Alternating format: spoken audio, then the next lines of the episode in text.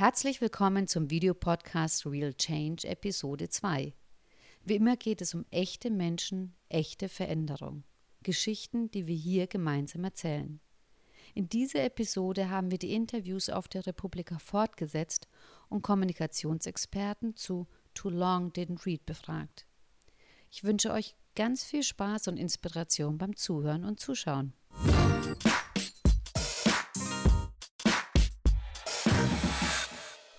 Unsere erste Interviewpartnerin ist Nicole Bastian. Sie ist seit zehn Jahren Geschäftsführerin der Medienberatung der Wirtschaft, eine Agentur für Kommunikationslösungen in München. Die MBW schafft seit mehr als 30 Jahren für ihre Kunden crossmediale Präsenz. Nicole Bastian ist Sozialwissenschaftlerin mit vielfältigem Ausbildungshintergrund. Business heißt für sie, dass der Mensch vor den Zahlen kommt oder wie sie es sagt, Kontakt vor Kooperation – Vielen herzlichen Dank, dass sie sich die Zeit genommen hat für unser Gespräch, das sehr inspirierend für mich war. Hallo liebe Nicole, vielen Dank, dass du dir die Zeit nimmst. Gerne. Heute für den Podcast, für das Interview. Republika 2019. Das Motto ist ja Too Long Didn't Read. Kennst du das aus deinem Alltag? Ja, absolut. Meistens sind Texte ja auch tatsächlich zu lang, als dass man sie in der Kürze der Zeit gut erfassen kann. Und das Problem, was ich in meinem Alltag habe, ist die Gleichzeitigkeit. Mhm. Ganz häufig müssen Dinge am idealsten in der gleichen Minute, in der gleichen Zeit passieren. Mhm. Und das sind natürlich Texte, die elend lang sind, absolut hinderlich. Wie gehst du denn damit dann um? Also ich habe mir über die Jahre angewöhnt, Texte zu scannen. Das heißt, ich mhm. überfliege sie schnell. Wenn es mir tatsächlich so lang ist, dass ich damit nichts anfangen kann, gehe ich zu meinen Leuten oder, zu den, oder rufe die Kunden halt an und mhm. frage dann genau nach, um was geht es denn. Mhm. Und äh, in welchen Kanälen? Ich meine, jetzt zum Beispiel Twitter bietet sich ja an, weil da ist es ja kurz gefasst Limitiert, und genau. genau weiter oder dann die Verlinkung dann zu den längeren Texten. Wie find, empfindest du da die unterschiedlichsten Kanäle? Ja, du hast es gerade schon gesagt, Twitter bietet sich an, hat andere Regeln. Und das ist, denke ich, auch genau der Punkt, dass wir verschiedene Kanäle haben, um in verschiedener Art und Weise Informationen rüberzubringen. Und so richtig gelernt haben wir das anscheinend aber nicht, mhm. wie wir dann die Informationen anpassen. Twitter limitiert uns, aber eine E-Mail zum Beispiel nicht. Und dann kann es passieren, dass E-Mails dann die Länge von Büchern bekommen mhm. und wir dann halt einfach den Sinn nicht mehr erfassen. Und genauso wie es halt bei einem guten Pressetext ist, den wir schreiben würden, sollten wir uns halt auch da im Vorfeld überlegen, was will ich eigentlich, dass die andere Person tut aufgrund meines E-Mails mhm. oder was auch immer es dann mhm. ist. Deswegen bin ich ja zum Beispiel ein ganz, ganz großer Fan von E-Mails ganz wegzugehen, mhm. von Slack und Co., weil man sich dann einfach jetzt wirklich kurzfest und vor allem, was ich auch noch aus meiner Konzertzeit ja auch kenne, dieses CC und BCC mhm, und genau. nach dem Motto, wir alle müssen, tun, sollten, könnten. Ja. Und dann verteilt man die Aufgaben an 30 Leute oder ich habe es ihnen doch in CC geschickt und sie hätten ja noch intervenieren können. Genau. Das macht das Ganze dann noch schwieriger. Wie empfindest du das bei dir jetzt ganz, ganz konkret zum Arbeitsalltag? Ja, genau, das ist es eben auch. Also wir versuchen ja unsere Arbeitsweise so weit umzustellen, dass wir uns zwar nicht von der E-Mail verabschieden, aber dass wir verschiedene andere Tools nutzen. Mhm. Trello zum Beispiel mhm. wird, wird ja von vielen Menschen auch verwendet. Und das ist etwas, was im Moment an der Stelle, wo wir als Organisation stehen, auch sehr, sehr hilfreich ist. Mhm. Also wir sind dabei, uns von der klassischen Hierarchie zu verabschieden. Pyramide funktioniert für uns nicht mehr. Also von oben wird irgendwas festgelegt, was unten dann gemacht wird, sondern wir setzen viel, viel mehr auf Selbstorganisation. Und bei uns gibt es zwei Regeln, die dann eben, eigentlich drei Regeln, die dann eben heißen, triff so viele Entscheidungen wie möglich selbst, mhm. aber binde die ein, die davon am meisten betroffen sind und binde die ein, die davon am meisten Ahnung haben, also Expertinnen mhm. und Experten mhm. sind. Und dann beweg dich, also dann sorg dafür, dass es umgesetzt wird. Und da bleibt immer wieder auch Informationen auf der Strecke. Das kannst du in E-Mail nicht einfangen mhm. und das kannst du auch nicht immer alles mit Trello einfangen. Mhm. Insofern ist für uns das persönliche Gespräch sehr wichtig. Also wir schauen, wo es irgendwo geht, dass wir direkt die Informationen mit den Personen austauschen. Mhm. Jetzt klingt das ja irgendwie ganz toll. Hm. Aber oft ist ja die Praxis ein bisschen eine andere. Genau. Haben da alle Hurra geschrien und gesagt, oh, das ist ja super, dass die Pyramide weg ist. Ähm, oder was, wie, wie war da jetzt die Umstellung oder wie läuft die Umstellung? Ich glaube, das ist jetzt nicht in dem Haken dahinter abgeschlossen, sondern ihr seid ja da auch auf dem Weg. Ganz genau, das ist es. Ich denke, Im Wesentlichen ist es auch so, dass ähm, du eine Vorstellung brauchst von das stattdessen. Und für die meisten Leute ist das ja eine Situation, dass sie erstmal feststellen, ich bin mit dem Zustand, wie er jetzt gerade ist, nicht zufrieden. Mhm. So war es bei mir zum Beispiel. Mhm. Interessanterweise hat sich das ganz gut gedeckt mit dem, wie meine Mitarbeiterinnen und Mitarbeiter die Zusammenarbeit auch empfunden mhm. haben. Die wollten viel direkter, schneller und ähm, ja, eins zu eins mit mir auch gewisse Dinge sprechen. Jetzt kann man denken, um Gottes Willen, das ist ja ein totales Management-Chaos, was mhm. dann irgendwie entsteht. Das ist es nicht. Also eine Veränderung, die mit Selbstorganisation zu tun hat, heißt nicht Chaos zu produzieren, mhm. auch wenn es sich zwischendurch vielleicht so anfassen und anfühlen kann. Mhm. Im Wesentlichen sind Spielregeln, die man aufsetzt. Mhm. Also auch selbstorganisiertes Arbeiten basiert auf guten Regeln. Nur die Regeln sind anders als das, was mhm. Hierarchie vorher vorgegeben hat. Da finde ich einfach ein schönes Beispiel. Der Körper ist ja auch selbst organisiert, genau. aber der funktioniert auch sehr klar nach bestimmten Regeln. Ganz genau. Und wenn er die nicht mehr einhält, dann ist das der Moment, wenn, wenn wir krank werden. Genau, das ist ein super Stichwort, was du bringst.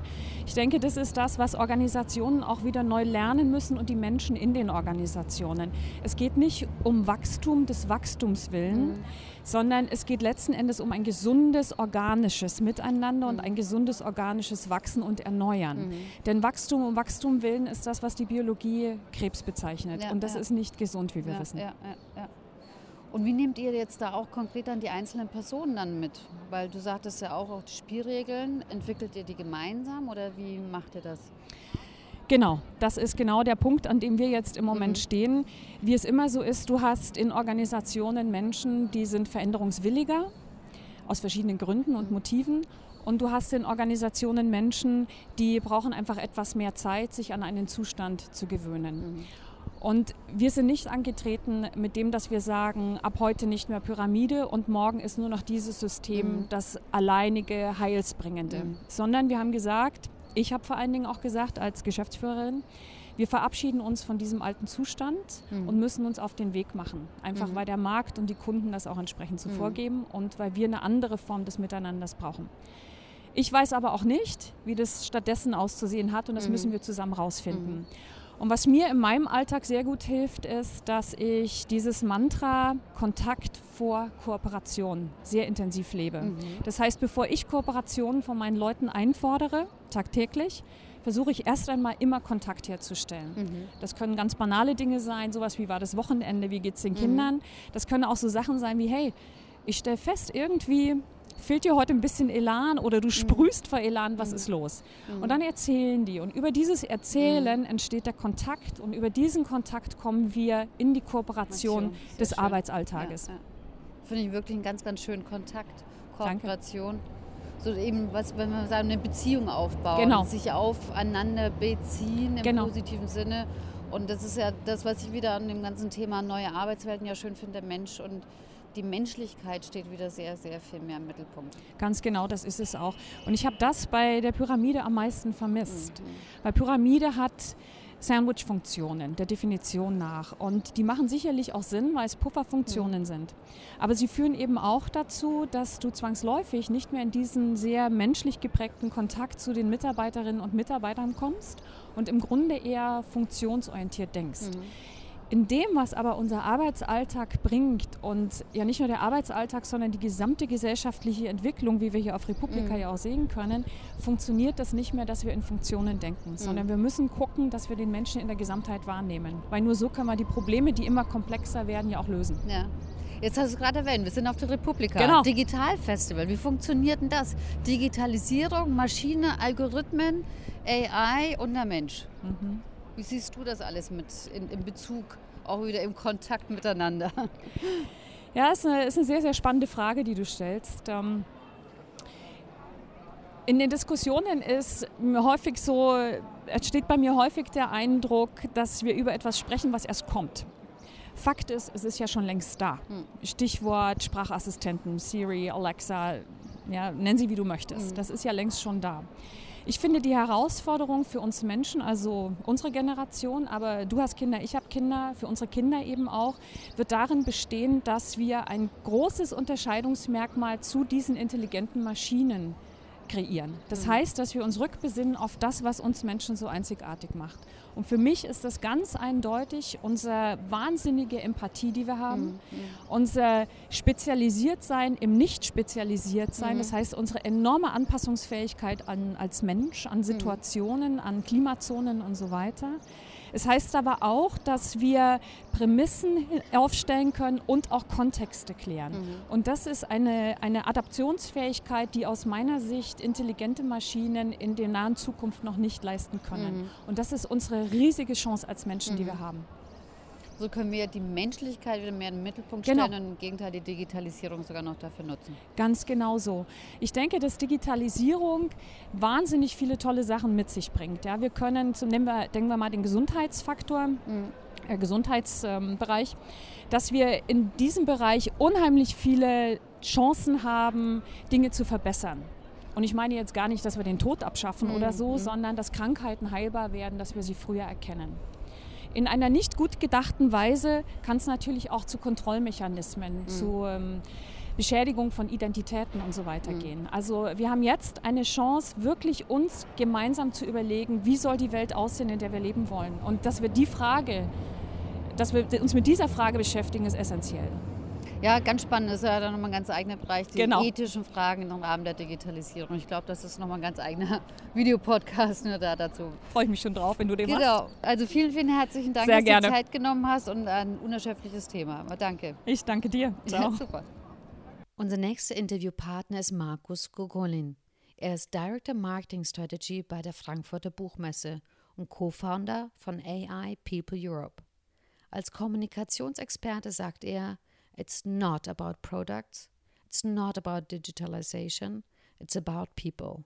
Vielen herzlichen Dank, dass Sie sich die Zeit genommen hat auf der Republika für unser Interview.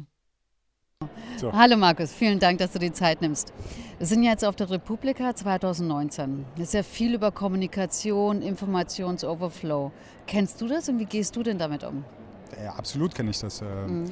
Im beruflichen und im privaten Kontext. Ähm, also im beruflichen mache ich es nicht so häufig, aber im privaten Kontext benutze ich sehr, sehr gerne, wenn es mir einfach reicht, ähm, den Ausschalter. Also weil mhm. ähm, die, die, die Geschwindigkeit, äh, die auch gerade das Netz in der Information, äh, Verarbeitung und, und Aufzeigen von Informationen hat, mhm. ähm, es gibt Momente, da wird es mir dann auch einfach zu viel und äh, Kiste ausschalten, also so ein bisschen so wie bei Peter Lustig, so ab jetzt mhm. wird mal ausgeschaltet. Äh, das ist etwas, was ich äh, schon seit Jahren mache und mhm. Äh, vor allen Dingen auch die Wochenenden ähm, da schalte ich sehr, sehr gerne äh, einfach mal auf Off und mhm. ähm, ja, ist auch gut für den Kopf. Also da einfach mal auf den, auf den Pausenschalter zu drücken. Ja, aber da haben ja dann viele wieder die Angst, oh, da verpasse ich was. Ja, aber die Frage ist, die Frage ist ja, wie wichtig, wie wichtig sind die Inhalte, die man verpasst. Also so am Ende des Tages äh, bin ich der Meinung, ähm, also es gibt so ein paar Sachen, da sollte, da, da sollte man auf alle Fälle äh, immer dabei sein. Keine Ahnung. Fußball-Endspiel, ne, WM Fußball, oder ja, genau. Olympiade oder ne, solche Sachen. Ähm, aber so dieses tägliche Einerlei, was so, so was einfach so passiert, mhm. ähm, äh, welchen Mehrwert zum Beispiel oder was, was macht es mit einem Menschen, wenn man jetzt eine, eine gewisse News äh, nicht erhalten hat oder erst zwei, drei Stunden später oder am, am nächsten Tag. Und ich bin der Meinung, dass ähm, abgesehen von, von so Highlight-Themen, ähm, dass man sich diese Freiheit einfach viel, viel häufiger auch nehmen sollte.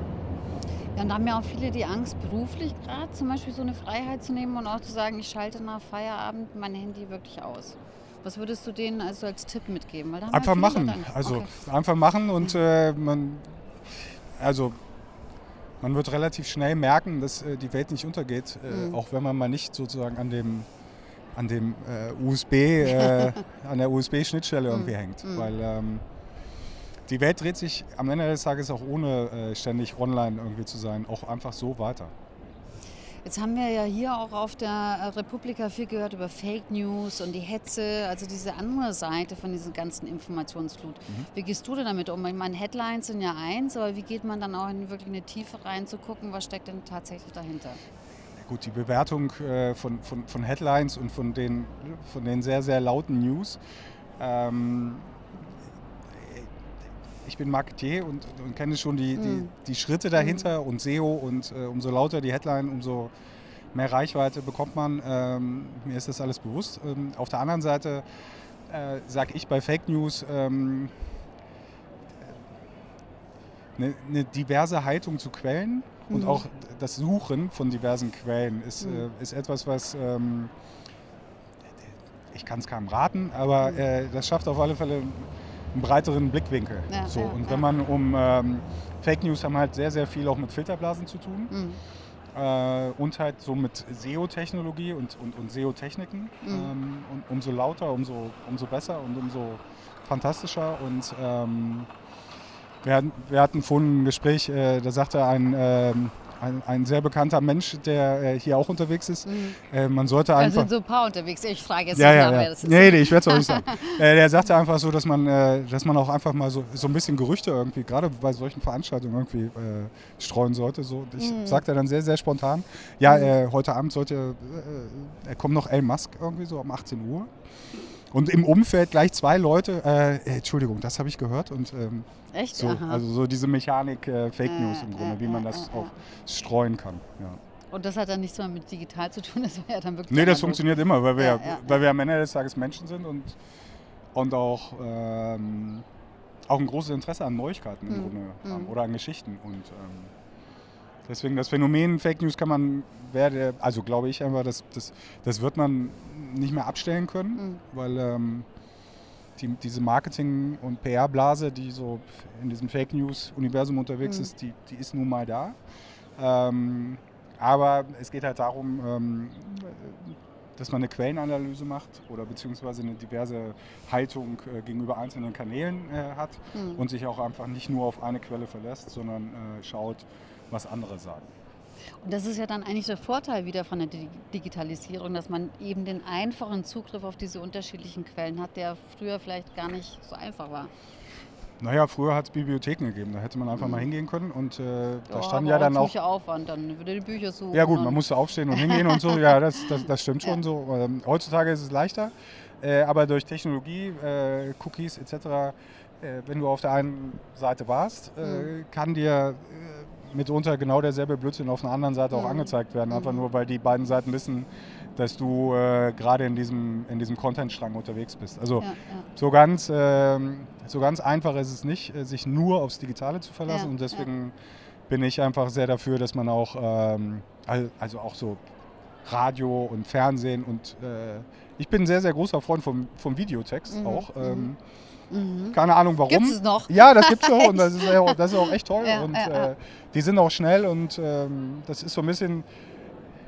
Ich weiß gar nicht, wie viele Buchstaben sozusagen auf, diese, auf, mhm. diese, auf den Fernseher draufpassen, aber es ist so ein bisschen wie Twitter, bloß, bloß in größer.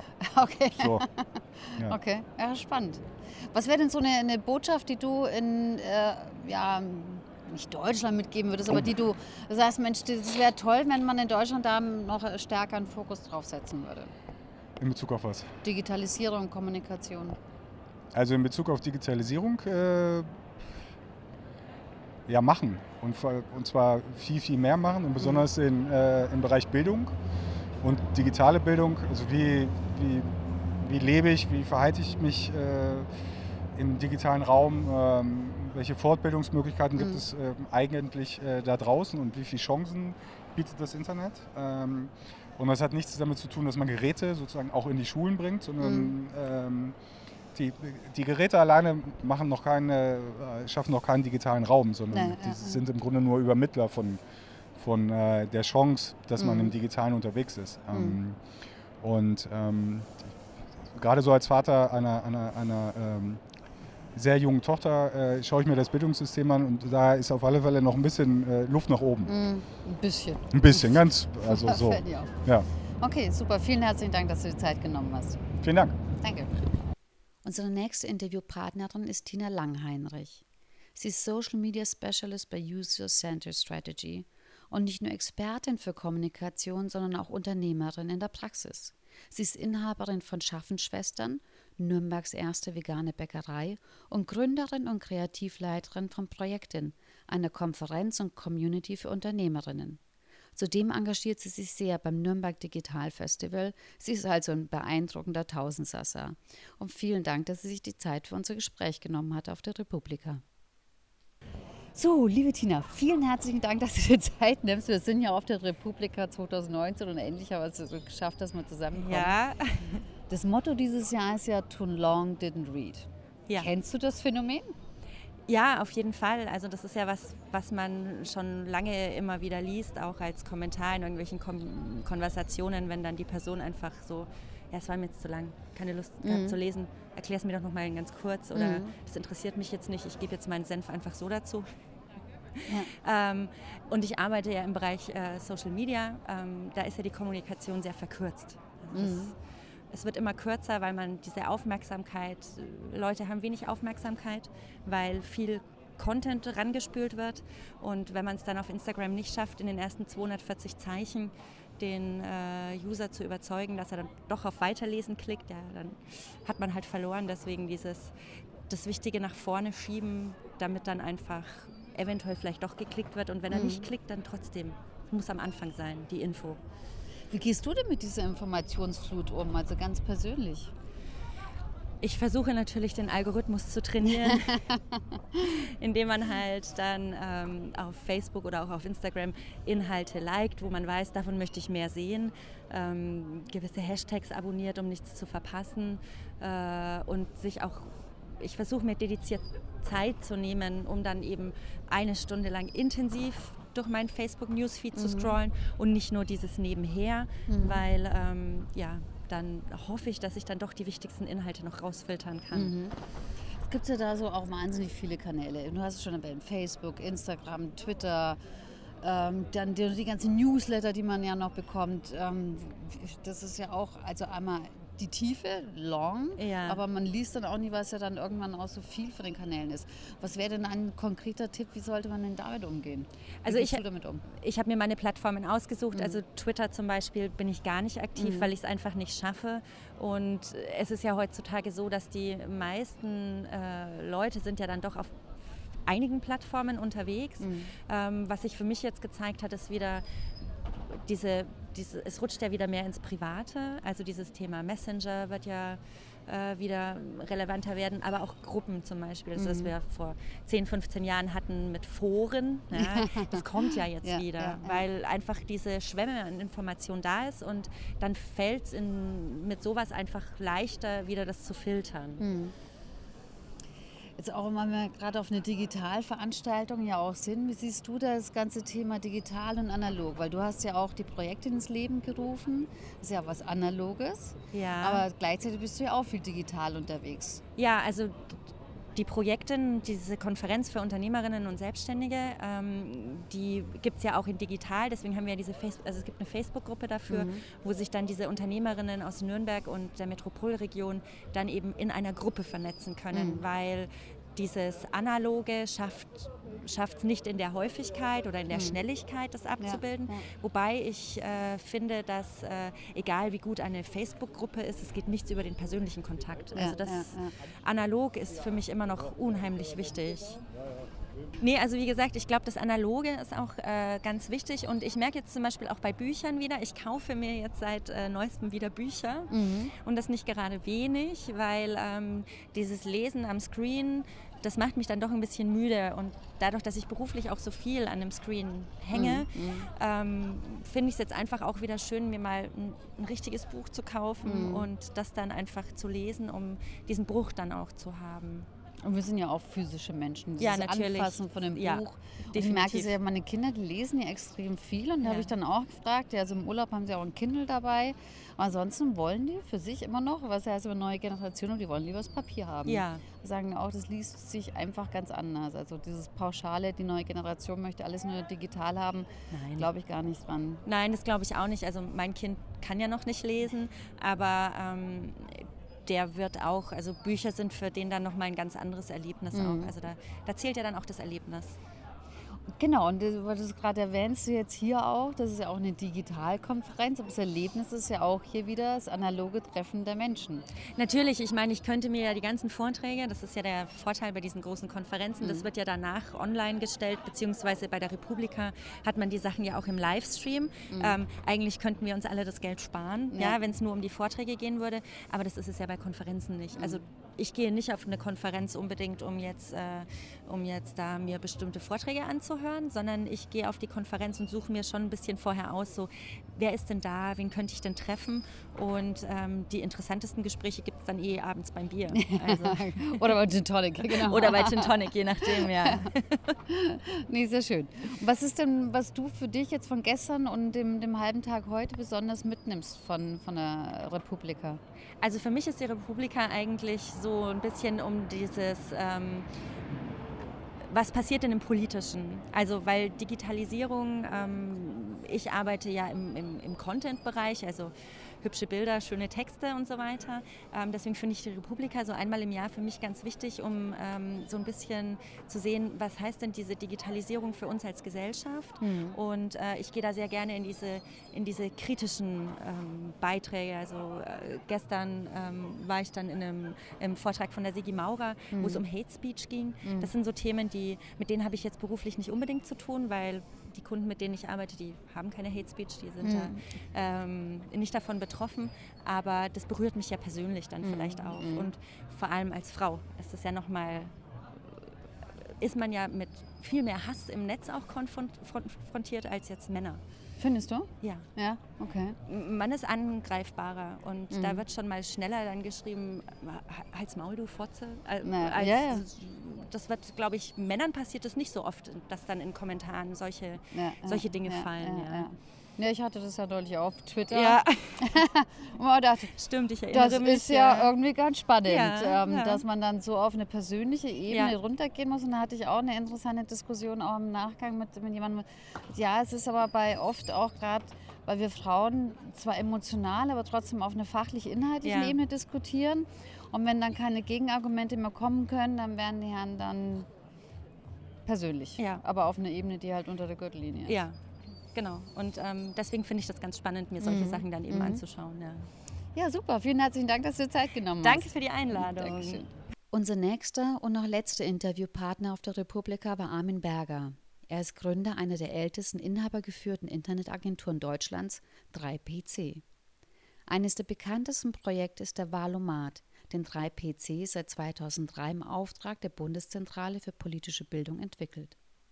Über die vielfach preisgekrönten Projekte hinaus engagiert sich Armin Berger seit fast 25 Jahren für eine gesellschaftlich sinnvolle digitale Transformation. Er ist Sprecher von Quarator, einem großen Forschungsprojekt zum Thema KI und Vorstandsvorsitzender des Vereins Xenovations, der sich als Berliner Think Tank zur digitalen Zukunft versteht. Vielen herzlichen Dank für das sehr inspirierende Gespräch, das wir noch stundenlang hätten weiterführen können. Ja, vielen herzlichen Dank, dass du dir heute Zeit nimmst für das Interview. Wir sind ja auf der Republika 2019. Das Motto dieses Jahr ist Too long didn't read. Kennst du das aus deinem privaten, beruflichen Kontext und wie gehst du damit um? Ja, danke erstmal für die Gelegenheit, mit dir zu reden. ähm, ja, ich finde das Motto ziemlich interessant. Es ist so ein bisschen ähm, ja, klischeehaft auf gewisse Weise. Und gleichzeitig ist es auch richtig, weil tatsächlich, glaube ich, äh, die Leute immer weniger lesen. Ähm, das mit der Aufmerksamkeitsspanne generell würde ich nicht so unterschreiben, dass sie so klein ist, wenn man guckt, wie viele Serien geguckt werden, also welche Längen da ausgehalten werden.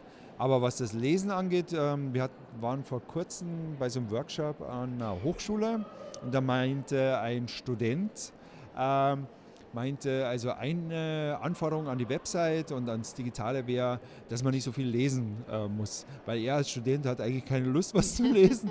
und er dachte mir so, hm, wenn ich so an mein Studium denke, ähm, hatte das schon mit Textlängen auch zu tun. Mhm. Ähm, ja, es ist äh, legitime Haltung irgendwo und gleichzeitig ist natürlich die Frage, ob alle Dinge so einfach sind, dass man sie in kurzen Texten kommunizieren kann. Das würde ich wieder bezweifeln, muss ich sagen. Aber wie gehst du denn damit um? Ich persönlich? Mhm. Ja, ich lese eigentlich kaum mehr irgendwas. Okay. naja, also. Und die Studentin dir. ja, nee, aber äh, wenn man ehrlich ist, ja, habe ich wenig, äh, Energie, um, um länger, längere Themen zu lesen. Ich erwarte eigentlich, dass alles relativ schnell zum Punkt kommt. Ne? Mhm. Ne? Also dass man, ähm, also wenn man wirklich so wissenschaftliche Texte zum Beispiel liest, mhm. ist das ja doch immer wieder auch relativ umständlich oder es wirkt zumindest so erklärt und mhm. verklausuliert und im Wesentlichen ist mein Anspruch schon, dass es schnell geht, weil ich eigentlich auch keine Zeit habe. Ja. Mhm. Auf der anderen Seite so die, die Balance zu halten zwischen einer Headline, die irgendwas aussagt, auf der anderen Seite auch einen gewissen Text, die das irgendwie untermauert, um auch zu wissen, hat es irgendeine Substanz, die Information, die da kommt. Absolut. Ich meine, man wird ja, ähm, ich bin sozusagen Spiegel Online-Leser der frühen Stunde und jetzt mhm. eigentlich kaum mehr Spiegel Online-Leser, aber du merkst ja an dem, äh, an der Publikation zum Beispiel, merkst du ja wirklich, am Anfang haben sie ja versucht, sozusagen irgendwie normal Inhalte rüberzubringen. Jetzt ist ja jede Headline nur noch dazu da, dass du draufklickst, ja. weil du dich fragst, was meinen die? Also es muss ja in irgendeiner Form extrem herausfordernd mhm. oder rätselhaft sein. Und äh, da lernt man letztendlich auch sozusagen so Headlines einfach so, äh, wie soll ich sagen, so zu, äh, zu scannen und weiß, dass Klicken sich meistens eh nicht wirklich lohnt. Ja. Also der insgesamt, der, der Umgang mit mhm. Text ist schon anders jetzt. Mhm. Ähm, ich finde das aber ähm, gefühlt so spontan nicht so gut. Okay. Also ich glaube einfach tatsächlich, dass Komplexitäten, die längere Ausdrucksformen brauchen, mhm. verloren gehen. Mhm. Ja, das ist natürlich auch irgendwie bequem, weil dann muss man sich mit sowas nicht auseinandersetzen. Aber ich habe während meines Studiums mal was von Adorno gelesen. Das war quälend ohne Ende, muss ich ehrlich sagen. Aber es war extrem bereichernd. Mhm. Auf, äh, auf eine Art und Weise, ähm, das konnte man nicht so leicht erreichen. Da ist mhm. nicht so ein Summary und dann liest man das und dann denkt man sich, ach so hat er es gemeint, ja, passt schon. Mhm. Sondern das hat man sich auch über die Sprache erschließen müssen. Und solche, solche Aspekte gehen natürlich verloren. Ich meine, das ist ja auch das, was hier auf der Republika ja hängt im sprichwörtlichen Sinne des Wortes Moby Dick. Jeder hat davon gehört, aber keiner hat es wirklich gelesen. Naja, manche haben den Film geguckt, noch, sozusagen. Das ist ja so die milde Form des Nichtlesens, ja. ist mal den Film gucken. Ja. Ähm, ja, gelesen habe ich es glaube ich auch nicht. Ja. Mhm. Und wenn ich mir das so jetzt in voller Länge anschaue, finde ich auch, mhm. es ist eine ordentliche Strecke. Ja, ja, genau. Ist die Frage, will man das überhaupt? Ja, ja. Und dann kommen ja auch noch diese unterschiedlichen Kanäle dazu. Das eine ist das Buch und Informationen lesen und dann hat man ja noch Facebook, Instagram, Twitter und Co. Das ist ja auch nochmal diese Vielfalt. Und dann ist es geschriebener Text, dann über Videos, über Bilder. Wie gehst du mit dieser ganzen Vielfalt an Informationen um? Naja, das finde ich jetzt erstmal nicht so was Schlechtes. Mhm. Ne? Äh, ich zum Beispiel äh, mag Insta Instagram ganz gern, Facebook nicht so. Ähm, ist ja auch immer ein bisschen Geschmackssache. Ja, ja. Ähm, ich finde, es sind halt immer andere Ausdrucksformen. Mhm. Und äh, das kann man jetzt nicht per se verteufeln oder sagen, es muss jetzt alles so sein oder so. Mhm. Ähm, das größte Opfer unserer Zeit ist, glaube ich, der lange Text. Ähm, aber ansonsten gibt die Vielfalt einem ja die Möglichkeit, sich sehr viele Dinge anzuschauen. Und mhm. ehrlich gesagt, also ab und zu liest man ja noch so Gebrauchsanweisungen oder ich meine. Echt? selten. selten. Irgendwo vor kurzem habe ich mal eine gelesen und wenn du dir das dann als Video anschaust, ist es total einfach. Ja. Wenn du das liest, ist es so abstrakt. Gut, mhm. das ist vielleicht auch ein gutes Hirntraining oder so, aber um schnell zum Ziel zu kommen, ist so ein mhm. Video zum Beispiel sehr gut ja, an vielen ja, Stellen. Äh, nee, aber die Vielfalt ist ja erstmal was Schönes, finde ich. Mhm. Ne? Aber dass sich darauf konzentrieren können und sich länger mit dem Thema auseinandersetzen, das ist schon äh, schwieriger geworden. Ich glaube nicht nur für mich, mhm. oder? Nee, überhaupt nicht. Aber was wäre denn für dich so ein ganz konkreter Tipp für jemanden mitzugeben? Also mit diesem ganzen Information Overflow und den ganzen unterschiedlichen Kanälen, was wäre für dich, wo du sagst, Mensch, das ist so ein Tipp, den du den Leuten mitgeben würdest? Ich bin jetzt nicht so der Ratgeber. Mal angenommen, ich würde dich fragen, Dinge, was wäre denn? Ne, die, die Dinge, die ich mir selber vornehmen, wäre, mhm. ja, tatsächlich, ich meine, es ist relativ einfach. Du musst so ein bisschen Detox-mäßig, ich würde nicht also ich finde radikale Ansätze, ja, kann man auch machen, aber mhm. würde ich jetzt nicht empfehlen. Aber tatsächlich zum Beispiel sich Uhrzeiten auszudenken, mhm. äh, innerhalb deren, also außerhalb äh, von mir aus nach 21 Uhr nicht mehr aufs Handy gucken oder mhm. nicht vor 9 Uhr oder sowas ja, in der so Früh. Mhm. Genau. Das glaube ich schon ganz vernünftig. Mhm. Es mhm. fällt mir persönlich schwer. Ich habe es eine Zeit lang tatsächlich praktiziert, aber ja, man muss da fast schon Disziplin aufwenden, was ja, ja total absurd ist, ja, wenn du das mal überlegst, dass du so, ja, ich meine, wo sind wir da hingeraten? ja, ich finde das schon irre. Ja. Und äh, ja, ich habe mich vorher mit jemandem unterhalten, ist ja, wenn ich Fußball gucke zum Beispiel, ich gucke nicht so viel fern, aber ab und zu mal Fußball, mhm. gucke ich eigentlich immer gleichzeitig was am Handy Aber seitdem die Champions League nur noch auf äh, Streaming-Servern zu, äh, zu erreichen ist, gucke ich das auf dem Handy und kann dann nicht mehr an meinem Handy rumspielen. Ah, ja, ja. Das diszipliniert auch. Aber ich gucke jetzt weniger Fußball deswegen. Okay. Aber es ist, äh, ich finde es äh, schon interessant, ne, was, ähm, wie die Technologie da in alle Lebensbereiche äh, sich reinbegibt oder man das reinlässt. Mhm. Es ist ja erstmal ein Experiment. Also ich glaube, es gibt halt jetzt Extreme, Leute machen sehr viel mit dem Handy, dann wird sich auch wieder regulieren. Ja, wir sind ja auf dem Digitalfestival. Also es geht ja genau ja. hier auch um dieses Kernthema. Und gerade du bist ja auch beruflich mit dem ganzen Thema ja auch ja, mehr als intensiv beschäftigt. ja, ähm, wie ist denn da auch so deine Zukunftsprognose oder dein, du sagst, Mensch, da sind die nächsten zwei Jahre besonders spannend? Ui, das ist natürlich, nicht, also zwei Jahre geht ja gerade noch, ne? aber eben. manchmal geht es sehr schnell. Ähm, ich meine, klar, das kann man auch schon nicht mehr hören. Das ganze Thema KI ist natürlich mhm. riesig, wobei das natürlich ein, ein Container ist. Ne? Da kann man sich alles Mögliche darunter vorstellen und äh, ist auch alles Mögliche damit gemeint. Für mich steht das sozusagen für die Zeit, die jetzt begonnen hat, ähm, in der die Maschine nicht nur das macht, was man, also nachdem man aufs Keyboard drückt, dann tut sie was sozusagen, mhm. sondern die Maschine fängt an, selbst zu lernen und selbst Dinge zu tun. Ähm, das ist erstmal spannend.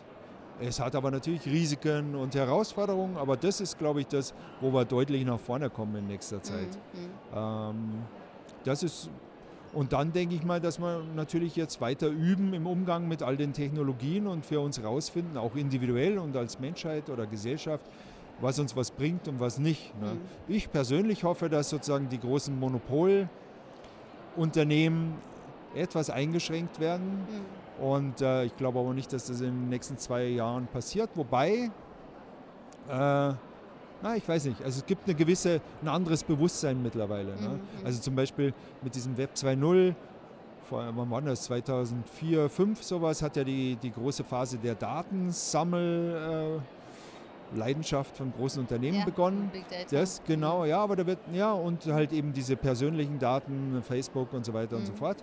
Und ich glaube, da gibt es ein Umdenken. Also die Leute sind da schon skeptischer. Ich war jetzt vor kurzem da in Austin äh, mhm. und da gab es selbst die Amerikaner, die ja immer Alles für jede Technik und für jede Offenheit zu haben sind, ja. ist zumindest so das Klischee, mhm.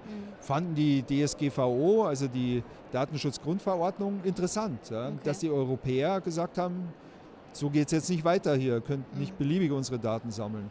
Und da glaube ich, gibt es ein Bewusstsein. Das finde ich aber nicht schlecht. Ja, wir müssen halt mündiger werden in der Umgang mit, im Umgang mit all der Technologie. Mhm. Ähm, und da sind wir auf dem Weg.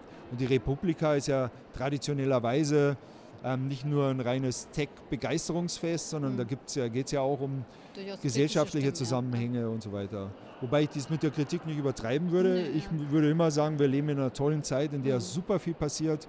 Und wir sind ja eigentlich auf gewisse Weise am Drücker und wir können Dinge gestalten. Ne? Also mhm.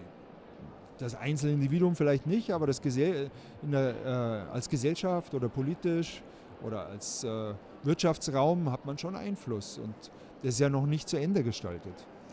Wobei in dem Kontext ja wieder ganz spannend ist, was tut sich alles in den USA und vor allem China. Ja, na gut. Ähm, und welche Rolle spielt dann noch Deutschland? ähm, das kam die Tage jetzt auch ein bisschen kurz. Ähm, China hat gar keine Rolle gespielt. Ich war jetzt nicht in, oder du? Einen einzigen ah, Session, okay. ja.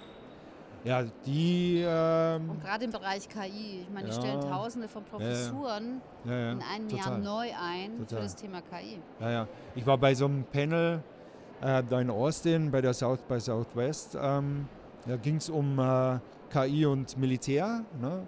Und äh, da waren so hochrangige äh, Regierungsmitglieder, also Verteidigungsministerium mhm. Amerikaner und so, die haben alle sehr auf die Europäer geschimpft, dass sie so lahm sind und nicht mhm. richtig mitmachen und haben sich, da ging es dann auch um China und was das für eine Herausforderung ist und dann gab es so dieses Ding, ja, die Amerikaner geben ungefähr so viel aus wie die Chinesen, also zumindest offiziell für mhm. KI-Themen, ja. äh, allgemein, jetzt nicht nur militärbezogen. Ja. Und dann meinte aber jemand aus dem Publikum, na gut, in China kriegst du aber fünfmal so viele äh, Ingenieure für den gleichen Preis. Ja, also ich würde das nicht unterschätzen. Ja.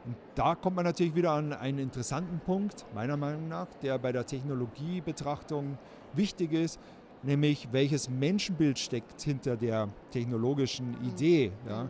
Und da bin ich mir bei China nicht bin ich jetzt nicht so extrem optimistisch, dass das mein Menschenbild ist. Ja. Hm, das ist definitiv ein anderes. Das genau, kann ich ja. hundertprozentig unterschreiben, weil es überhaupt der Mensch in, in, in, China natürlich vollkommen anders dasteht. Ja, genau. Und Aber wenn du jetzt auf die, auf die Rolle der Digitalisierung in Deutschland und das Bewusstsein von diesem Menschenbild guckst, wie schätzt du das denn aktuell ein?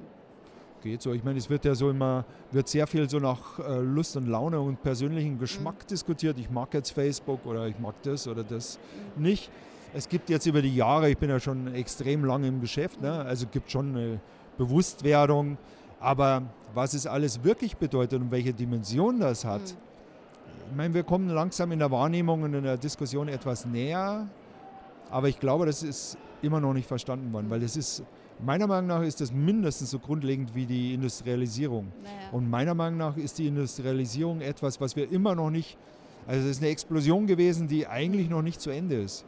Und jetzt kommt die nächste Explosion, die auf ganz anderen Dimensionen äh, sich auswirkt. Ja? Und entsprechend ist natürlich auch die Verwirrung immer noch groß. Ja. Ähm, ist eigentlich ein Riesenereignis, was ich ja toll finde, mhm. aber es kann natürlich auch ein bisschen furchteinflößend sein. Und dann gibt es ja in Deutschland so doch häufiger den Reflex, dass man damit eigentlich irgendwie nichts zu tun haben will. Mhm. Und das ist meiner Meinung nach völlig falsch, mhm. weil das geht nicht wieder weg. ja.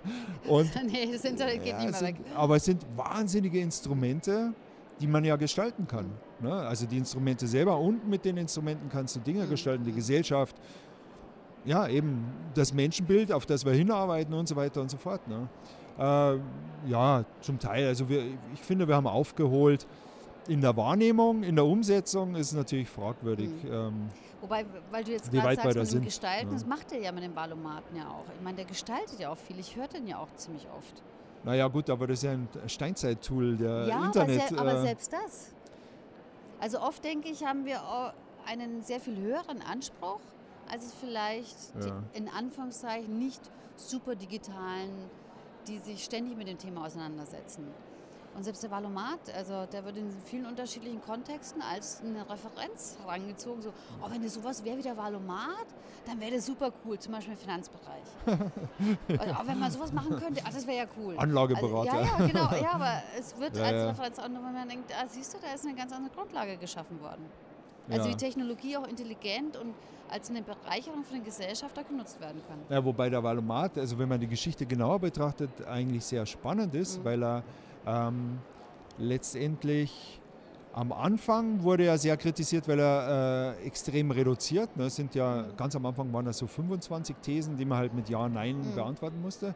Mittlerweile sind es ja 38 meistens. Mhm mit der gleichen Antwortmöglichkeit.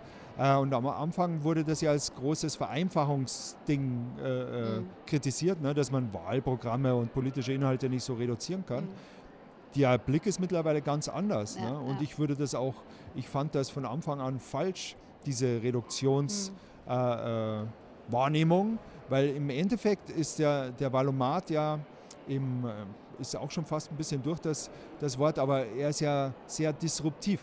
Ja. Er hat drei disruptive Momente. Nummer eins, du wirst politische Themen, äh, Fragen gefragt, die du normalerweise nicht gefragt wirst. Mhm zu denen du vielleicht auch nicht gleich eine Antwort hast. Und dann, zweite Disruption, du kannst nur mit Ja oder Nein antworten äh. und nicht Ja, aber oder vielleicht, Nein, vielleicht oder irgend sowas. Ja, genau. Sondern du musst dich klar positionieren. Und die, die dritte Disruption im Idealfall ist, dass eine Partei dir nahe steht, wo du dir denkst, vielleicht nicht an erster Stelle oder vielleicht an zweiter, wo du dir denkst, so, ups, was ist denn das? Ja, ja. Wie ist denn das gemeint? Und was, und da kommt man wieder an diese Menschenbildthematik. Mhm. Im Endeffekt ist der Valomat sehr primitiv und sehr äh, minimalistisch und dadurch so stark, weil letztendlich das Ganze im Kopf der Nutzer passiert. Mhm. Ja, der sagt dir ja gar nicht, welche Partei, also ganz am Schluss in der Auswertung ja, kannst du ja, nachschauen, ja. aber während du das selbst beantwortest, kannst du nicht sehen, welche, was die in SPD Moment, dazu genau. sagt. Genau. Das wird immer wieder gefordert und wir machen es nie, mhm. ähm, weil das sozusagen im Prinzip ja den Demokrati demokratiefähigen Menschen fordert, ja, mhm. der sich über die Themen selber einen Kopf macht, weil sonst ja. erst dann kannst du ja selber wählen gehen, wenn man ehrlich ist. Ne? Und wenn selbst mit dem Ergebnis muss er selber drüber nachdenken. Genau, genau. Und das ist ja nicht so, dass du dann sagst, okay, ja, dann muss ich das wählen, sondern es ist im Idealfall eine Provokation, dass du dir denkst, was, so eine Partei, ich? Mhm. Ich doch nicht, ich muss den nochmal durchspielen und so. Und dann ist eigentlich das Wesentliche, dass, dass äh, über politische Themen nachdenken angeregt wird. Ja, ja. Und auf der Ebene finde ich ihn eigentlich altmodisch. Weil heutzutage im Sinne der Nutzerzentrierung erwarten alle, dass mir eine politische Meinung geliefert wird oder mhm. dass das irgendwie einfach ist oder dass ich sowieso keine haben muss, weil alles eh schon so ist, wie ich es haben will und so weiter und so fort.